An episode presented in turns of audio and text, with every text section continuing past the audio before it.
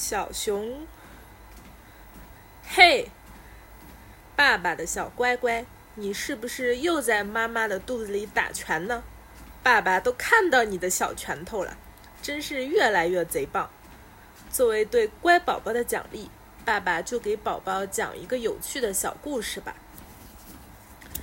小熊过竹桥。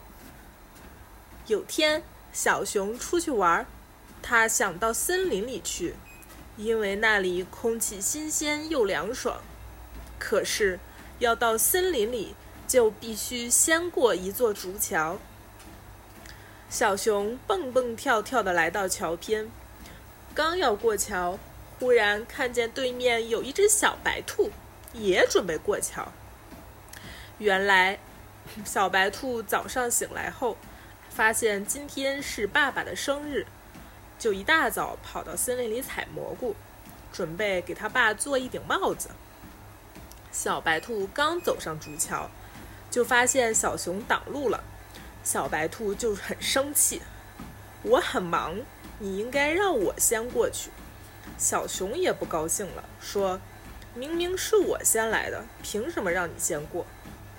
于是小熊、小兔一言一语，不一会儿就吵起来。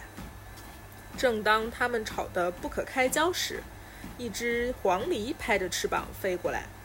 黄鹂说：“其实谁先来的并不重要，重要的是小熊是男士，你应该让着小白兔呀。”小熊还是有些不服气，气呼呼的不肯让路。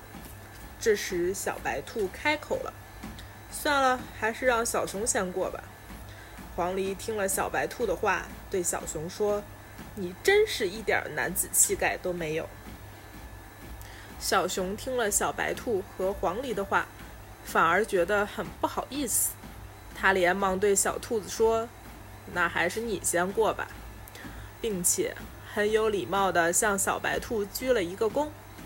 黄鹂笑着说：“这才对嘛。”小熊和小白兔也开心地笑了。宝宝，妈妈想对你说。在黄鹂和小白兔的启发下，小熊认识到了自己的错误，还礼貌地给小白兔道歉。其实，在和别人发生矛盾时，如果每个人都能宽容一些，退让一步，矛盾也会迎刃而解。只有这样，人与人之间才能充满爱。